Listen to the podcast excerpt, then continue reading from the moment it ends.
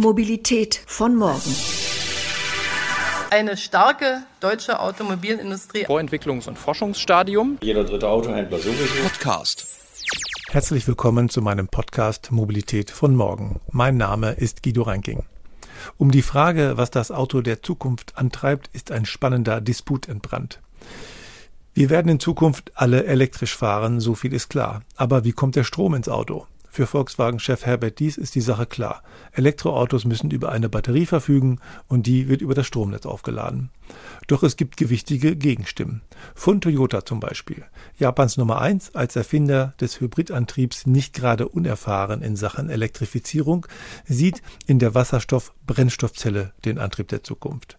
Mit dem Mirai hat Toyota nun schon die zweite Generation eines Brennstoffzellenautos in Serienproduktion.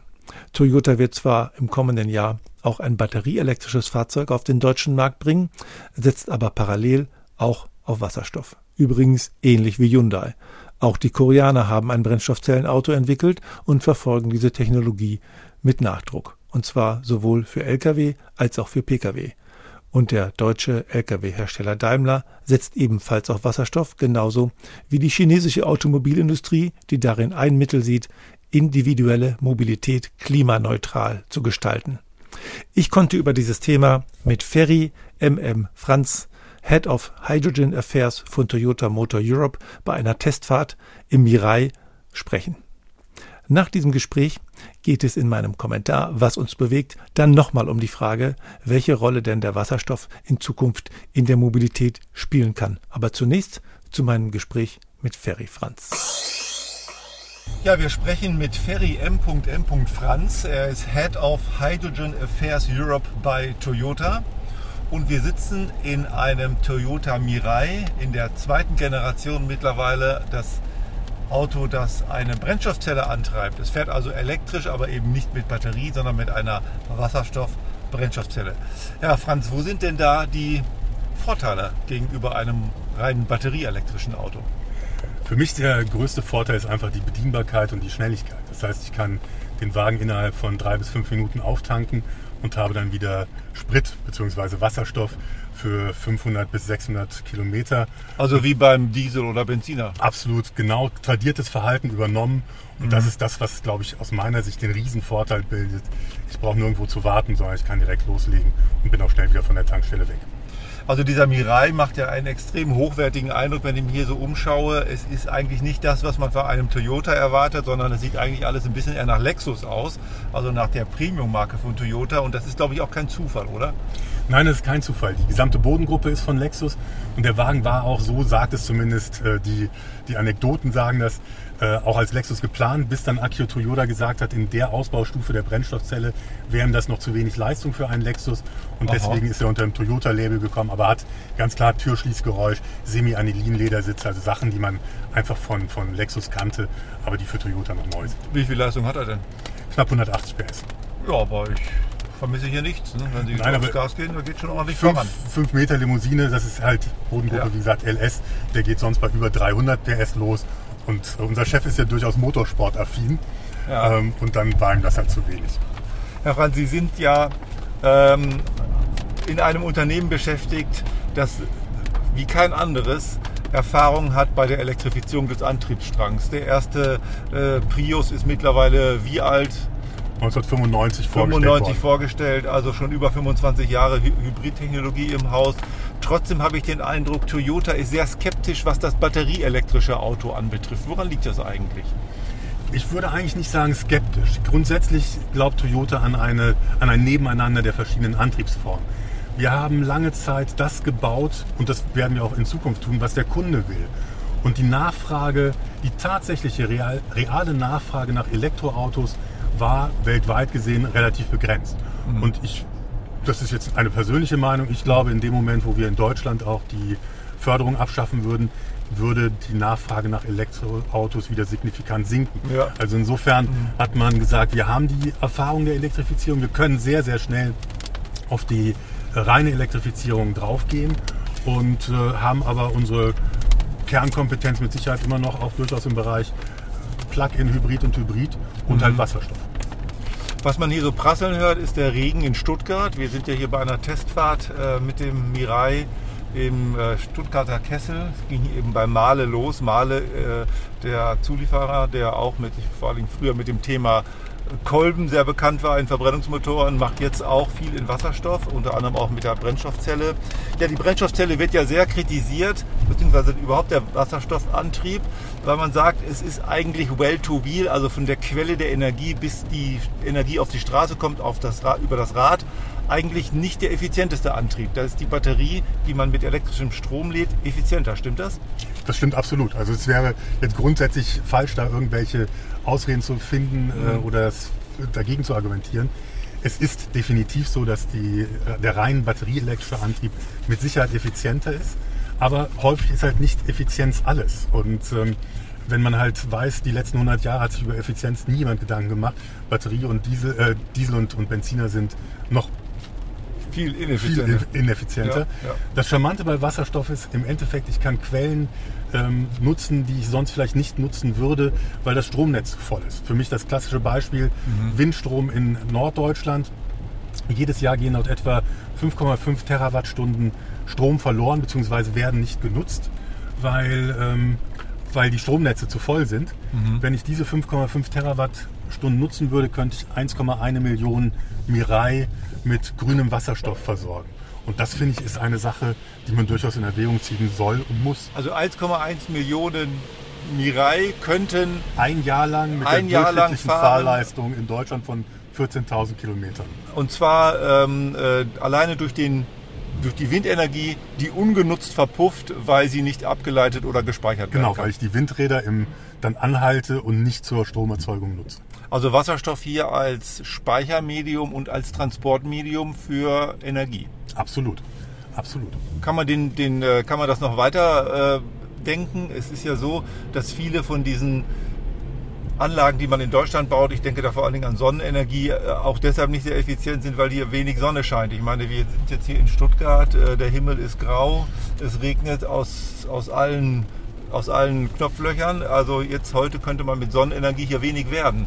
Äh, müsste man nicht auch versuchen, Wasserstoff dort zu produzieren, wo die Sonne stärker scheint, zum Beispiel in Nordafrika oder wo der Wind stärker weht? Genau das ist der Ziel. Also das, das Ziel. Mhm. Ähm, das dort zu erzeugen, wo ich wirklich die Möglichkeiten habe, es auch kostengünstig herzustellen. Der Transport ist relativ problemlos. Sie können zum einen, wenn es nicht zu lange Strecken sind, Pipelines nutzen, die teilweise schon da sind für Gas, mhm. die ich auch nutzen kann für Wasserstoff. Und eine Gaspipeline ist um den Faktor 5 preiswerter als äh, ein Stromnetz. Okay. Also insofern ist das eine durchaus willkommene Alternative. Und äh, ich muss halt auch daran denken, was passiert, wenn ich tatsächlich Strom nicht mehr in dem Maße zur Verfügung habe, um zu jeder Zeit ähm, Elektroautos fahren zu lassen. Also ich will nicht gegen Elektroautos reden. Aber es gibt ja nun mal Spitzen am Tag, wo geladen wird. Und das wird in absehbarer Zeit nicht mehr funktionieren. In England ist gerade jetzt diese Woche ein Gesetz verabschiedet worden, das im Mai kommenden Jahres in Kraft tritt, ähm, wo ich von 8 bis 11 Uhr morgens und dann wieder von 16 bis 22 Uhr abends keine privaten äh, Ladestationen und keine Ladestationen an Büros benutzen darf. Das wird in die Ladesäule einprogrammiert. Okay. Und in der Zeit darf es halt nicht genutzt werden. Das heißt, Weil, das heißt zu Zeiten, wenn viele Menschen Strom brauchen, weil sie nach Hause kommen, genau. kochen, heizen, kühlen, was weiß ich, dann sollte man möglichst ein Elektroauto gar nicht laden. Richtig. Und wer dann aufs Auto angewiesen ist und laden muss, der wird dann möglicherweise ein Problem bekommen. Ja, in, in England muss ich dann an eine öffentliche Zapfstelle. Mhm. Da bleibt es weiterhin äh, erlaubt, aber die privaten werden blockiert. Aha, naja, da kommt ja noch was auf uns zu, was das anbetrifft. Öffentliche Zapfstelle, das Tankstellennetz ist natürlich arg begrenzt, was die Wasserstoffversorgung anbetrifft. Ist denn da in absehbarer Zeit damit zu rechnen, dass ein Tankstellennetz ausgebaut wird, dass vielleicht auch mal die Petro-Unternehmen, die jetzt nur mit Diesel, Benzin Geld verdienen, auch in, in das Geschäft einsteigen? Wir haben aktuell 100 Tankstellen in Deutschland. Das sind 50 Prozent des gesamten europäischen mhm. Tankstellennetzes. Es gibt, und das finde ich sehr vorbildlich, natürlich eine Wasserstoffstrategie der Bundesregierung. Es gibt eine Wasserstoffstrategie der Europäischen Union, auch inkludiert in Fit for 55, die besagt, dass alle 150 Kilometer auf einer Autobahn eine Zapfstelle sein muss. Wichtiger, glaube ich, ist aber das Engagement, das man bei einigen Bundesländern in Deutschland sieht, wie mhm. zum Beispiel Bayern aber auch Nordrhein-Westfalen, die für sich gesagt haben, wir bauen innerhalb der nächsten fünf bis sechs Jahre 100 Tankstellen Minimum in unserem Bundesland auf. Und ich glaube, das sind dann schon Zahlen, wenn wir von 100 Tankstellen pro Bundesland reden, mit denen man sehr, sehr gut äh, reisen kann. BMW hat ja gerade auf der IAA auch ein Brennstoffzellenfahrzeug vorgestellt, ein äh, Wasserstoffbrennstoffzellenfahrzeug. Kommt da eine Dynamik in Gang? Wir haben jetzt auch auf dem Parteitag der FDP vor der Bundestagswahl einen Auftritt von Wolfgang Reitze, dem ehemaligen Vorstandschef von Linde und, äh, und äh, ehemals BMW-Chefentwickler, gehört, der ja auch extrem plädiert hat für ein Nebeneinander verschiedener Antriebskonzepte, natürlich auch für den Wasserstoff, ganz klar. Äh, kommt da eine Dynamik in Gang jetzt, was dieses Thema anbetrifft? Ich glaube schon. Also die Rede von Wolfgang Reitze war bemerkenswert, muss ich an der Stelle mal sagen. Mhm. Aber grundsätzlich ja. Ähm, man sieht es sowohl auf politischer Seite als auch auf der Industrieseite. Es gibt das Hydrogen Council beispielsweise, wo ich schon auch ablesen kann, dass die Industrie an einem Strang zieht. Gegründet vor einigen Jahren in Davos, äh, mit damals, glaube ich, zehn Gründungsmitgliedern, mittlerweile über 100 oder an die 100 ähm, die größten Unternehmen, die größten Konkurrenten vor allen Dingen auch drin, gerade im Automotive-Bereich. Mhm. Und äh, mindestens einmal im Jahr trifft man sich auf Vorstands- oder Aufsichtsratebene. Das finde ich ist auch schon durchaus ein Commitment, dass man in die Richtung gemeinsam geht. Und wenn man sich die daraus resultierenden Studien anschaut, dann ist es halt doch bemerkenswert, ähm, wie wenig man teilweise auch dann doch über äh, die Kosteneffizienz zumindest von Wasserstoff weiß. Mhm. Also ab einer Million Fahrzeuge beispielsweise ist ein Wasserstoff, ein flächendeckendes Wasserstoffnetz preiswerter als eins für batterieelektrische Fahrzeuge. Also das äh, Ladenetz ist teurer äh, theoretisch dann als, Auf ein, Sicht gesehen, als ja. ein Tankstellennetz. Okay. Wenn ich mir diesen Mirai hier anschaue, dann würde ich sagen fünf Meter lang, Platz für fünf Personen, also ein ordentlich großer Innenraum, eben entsprechend luxuriöser ausgestattet, haben wir ja gesehen. Äh, das muss man schon vermuten, dass das Auto so um die 80.000 Euro kosten müsste, aber das tut es nicht. Es kostet wie viel? 63.900 und ist damit ähm, auf Augenhöhe mit einem klassischen Verbrennungsfahrzeug ohne jede Elektrifizierung in dem Segment, das heißt 5 Meter Limousine, wie gerade von Ihnen gesagt. Mhm. Wenn man da die gleiche Ausstattung reinpackt, dann ist das der gleiche Preis. Also den Mercedes EQS, den viel zitierten, gibt es zu dem Preis nicht, glaube ich. Ja. Ähm, ja, toll. Also das heißt, das Auto müsste sich doch dann auch einer regen Nachfrage erfreuen. Ähm, tatsächlich sind die Stückzahlen am Steigen, oder? Die Stückzahlen steigen, aber wenn ich jetzt auf die Stückzahlen schaue und gerade auch auf die Volumina, die Toyota normalerweise absetzt, mhm. natürlich immer noch auf einem homöopathischen Niveau. Mhm. Das muss man ganz klar sagen. Aber da kommt genau das ins Spiel, was Sie gerade gesagt haben, nämlich das Tankstellennetz. Ich glaube, das ist so ein bisschen das Henne-Ei-Prinzip. Ja. Die Tankstellenkollegen sagen, ja, es lohnt sich nicht für uns, mehr Tankstellen zu bauen, weil es zu wenig Fahrzeuge gibt. Aber ohne Tankstellen wird es keine Fahrzeuge äh, in signifikantem Umfang mehr geben. Mhm. Das heißt, jetzt muss irgendjemand den ersten Schritt tun und sagen, ich gehe in Vorleistung. Wir machen alle erste Schritte und wir machen alle, äh, die in der Technologie gerade unterwegs sind, Verluste mit, äh, mit diesen Schritten. Mhm. Aber ich glaube, auf lange Sicht wird es ein Geschäftsmodell für alle Beteiligten werden, weil spätestens wenn der Schwerlastverkehr in größerem Umfang dazukommt, mhm. wird sich auch eine Tankstelle problemlos jederzeit rechnen lassen. Ja, der, ähm, der, der, Schwerlastverkehr ist ja auch mal ein Thema. Es ja schon äh, kaum damit zu rechnen, dass auch alle Lkw parallel zu den Pkw mit batterieelektrischen Antrieben ausgestattet werden können. Wo sollen die nachts laden? Äh, jeder Lkw bräuchte ja zwei bis drei Tonnen an Batterien. Äh, dies ist ja kaum darstellbar. Ist nicht für im, im, gerade im Schwerlastverkehr die Brennstoffzelle noch mal viel sinnvoller als im Pkw? Aus unserer Sicht auf jeden Fall. Eine Batterie in einem Lkw ist, glaube ich, das, das größte Problem noch nicht mal das Laden, sondern die Menge an Gewicht, die ich mhm. äh, mit mir rumschleppe und damit die zulässige Zuladung dramatisch reduziere. Mhm. Und dann ist natürlich Time is Money, gerade in der, in der Speditionsbranche. Mhm. Und wenn ich dann halt relativ zügig auftanken kann, ist das natürlich für einen LKW ein Riesenasset. Und das mhm. gleiche gilt im Endeffekt auch für Busse in Städten, die halt häufig 24-7 im Einsatz sind. Das heißt, für alle Anwendungen, wo ich bedingungslos auf permanente Mobilität äh, rund um die Uhr, sieben mhm. Tage die Woche angewiesen bin, ist Wasserstoff mit Sicherheit ähm, das probateste Mittel aktuell. Auch beim Taxi? Zum Beispiel? Auch beim Taxi durchaus. Wir haben sehr gute Erfahrungen gemacht mit einem Ride-Hailing-Anbieter. Das ist ja sowas ähnliches wie Taxi, wo sich mehrere Leute mhm. äh, ein Fahrzeug teilen, der Firma Clever Shuttle. Ähm, okay. Dort haben wir mit 45 Fahrzeugen in zwei Jahren 5,6 Millionen Kilometer zurückgelegt ohne einen einzigen außerplanmäßigen Werkstattaufenthalt und mit ähm, einer Funktionsfähigkeit der Brennstoffzelle am Ende der Laufzeit, wo wir es getestet haben, von 98 Prozent. Das heißt nahezu kein Verschleiß. Okay. Brennstoffzelle ist kein billiges Stück Technik. Da steckt, steckt ja jede Menge Intelligenz drin, da stecken auch teure Werkstoffe drin. Ab wann kann man mit so einem Auto, das mit Brennstoffzelle ausgestattet ist, Geld verdienen? Ist bisher noch nicht in Sicht, oder? Ist aktuell nicht in Sicht, aber ich glaube, da muss man einen gewissen Atem haben, bis, bis man in die Richtung kommt. Mhm. Aber on the long run und äh, ein Unternehmen wie Toyota denkt immer auch in, in längeren Perspektiven mhm. als äh, vielleicht drei oder fünf Jahre, ähm, wie bei vielen anderen Firmen vielleicht äh, als, als Zeithorizont mhm. stattfinden. Und auf der langen Sicht rechnet sich bestimmt vor allen Dingen, wenn man halt hingeht und sagt, wir machen nicht mehr nur Pkw, sondern wir machen auch Lkw, wir machen Busse, mhm. wir machen Gabelstapler, wir machen maritime Anwendungen mhm. und schon potenziert sich das Potenzial des Absatzes. Okay. Ja, und damit äh, mit den Stückzahlen äh, sinken die Kosten. Das ist, glaube ich, genau. äh, in wir der Industrie überall so. Wir haben es schon bei Mirai gesehen. Der mhm. erste mhm. Mirai hat noch 78.900 Euro gekostet. Mhm. Der aktuelle 63,9 bei in allen Punkten signifikanten Verbesserungen. Mhm. Also da hat man das schon ganz deutlich gesehen. Na, Toyota hat ja immer mit sowas einen langen Atem bewiesen. Der erste, äh, der erste Prius äh, war ja, soweit ich weiß, auch nicht unbedingt äh, profitabel. Zehn Jahre lang haben wir mit dem ersten Prius oder mit den ersten beiden Generationen äh, nicht keinen Profit erzielt mhm. und ähm, seitdem ja, seitdem läuft es sehr profitabel. Und neben dem Prius gibt es ja mittlerweile äh, eine ganze Reihe von äh, Hybrid. Fahrzeugen beim, äh, in, der, in, der, in, der, Modellpalette von Toyota. Genau. Also wir, haben, wir haben 17 Millionen äh, Hybride mittlerweile verkauft, mhm. ähm, weltweit. Und ähm, das in Preisklassen von 20.000 Euro beginnend bis 150.000. Ich kann mich ja noch gut erinnern, wie ein äh, Automobilhersteller aus Norddeutschland nicht müde wurde zu betonen, Hybrid sei Murks, das braucht man nicht. Äh, das kann man mit Dieselmotoren alles viel effizienter und günstiger machen.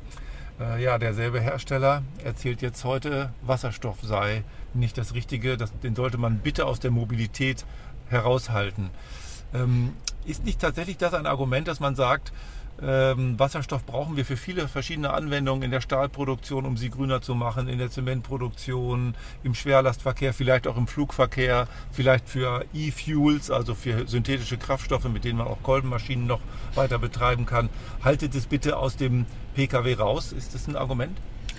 Es ist eine Meinung, die man durchaus vertreten kann. Wir glauben halt, wenn man äh, eine Sichtbarkeit und vor allen Dingen auch eine Rechenbarkeit von einem Tankstellennetz gewährleisten will, in absehbarer Zeit und damit auch einen Ausbau des Tankstellennetzes, mhm. wird man alle Antriebsformen oder alle Fahrzeugklassen benötigen. Mhm. Und dazu gehört definitiv auch der Pkw. Plus es ist halt auch so, wir bauen ja unsere Fahrzeuge nicht für unsere Wettbewerber, sondern für unsere Kunden. Mhm. Und äh, die Nachfrage und das Interesse vor allen Dingen an der Technologie ist gigantisch groß. Ich merke das, wenn ich mit unserem Mirai unterwegs bin, wie häufig man darauf angesprochen mhm. wird, eigentlich bei jedem Stopp. Und ähm, das heißt, da ist das Interesse da. Und wie dann die Aufteilung sein wird, mhm. ähm, das ist die zweite Frage, wobei man halt auch sagen muss, auch der Strom wird natürlich signifikant von anderen Industrien beansprucht werden, mhm. sei es die chemische Industrie oder auch die Stahlindustrie. Ja. Das Spiel geht ja nicht nur um... Oder Heizung. Um, private genau. Hausheizung und so weiter, die wird, wird, ja möglicherweise auch alles auf, auf Strom umgestellt. Ja, äh, fragen wir doch mal den Kunden. Was sagt denn der Endkunde, wenn man ihn fragt, was ist der Antrieb der Zukunft? Wir haben jetzt keine eigene Studie gemacht, weil das halt hätte auch sofort so den gewissen Anstrich, Toyota macht eine Studie, mhm. ist ja relativ klar, was dabei rauskommt. Insofern gehe ich da immer sehr, sehr gerne auf die Automotor- und Sportstudie, weil die sehr unabhängig ist mhm. und vor allen Dingen, weil die Stichprobe gigantisch groß ist, nämlich 105.000 Teilnehmer beim letzten Mal aus zwölf Ländern. Okay. Und dort wird jedes Jahr gefragt, ähm, was ist die Antriebstechnologie der Zukunft? Und zum dritten Jahr in Folge war es der Wasserstoffantrieb. Insofern glaube ich, dass wir nicht so verkehrt damit liegen. Okay, das heißt, die Kunden und der Endkunde hat durchaus Interesse, sich mit diesem Thema zu beschäftigen. Ja, das äh, ist doch ein Argument mehr für Toyota, da dran zu bleiben und erneut einen langen Atem zu zeigen. Ja, Herr Franz, herzlichen Dank für das Gespräch. Wir fahren jetzt noch ein bisschen weiter im Toyota Mirai durch den Stuttgarter Stadtverkehr. Dankeschön. Sehr gerne. Was uns bewegt. Das Wasserstoffauto ist nicht die Klimalösung.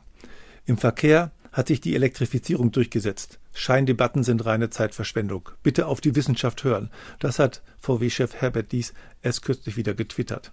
Aber Herr Dies, das Wasserstoffauto ist doch auch ein Elektroauto, nur dass der Strom an Bord in einer Brennstoffzelle erzeugt wird. Aus dem Auspuff kommt dann nichts als klares Wasser. Aber das wissen Sie natürlich. Nun, wenn es um die Energieeffizienz von der Quelle bis zum Rad geht, also Well to Wheel, da hat Herbert Dies tatsächlich recht. Pro eingesetzter Kilowattstunde kommt das batterieelektrische Auto am weitesten, gefolgt von der Brennstoffzelle und dann mit weitem Abstand vom Verbrennungsmotor, der mit Wasserstoff oder synthetischem Kraftstoff betrieben wird. In einer perfekten Welt, in der die Sonne immer scheint, der Wind konstant weht und zwar möglichst dann, wenn ich mein Elektroauto laden will, ist das so. Aber die Welt ist leider nicht perfekt.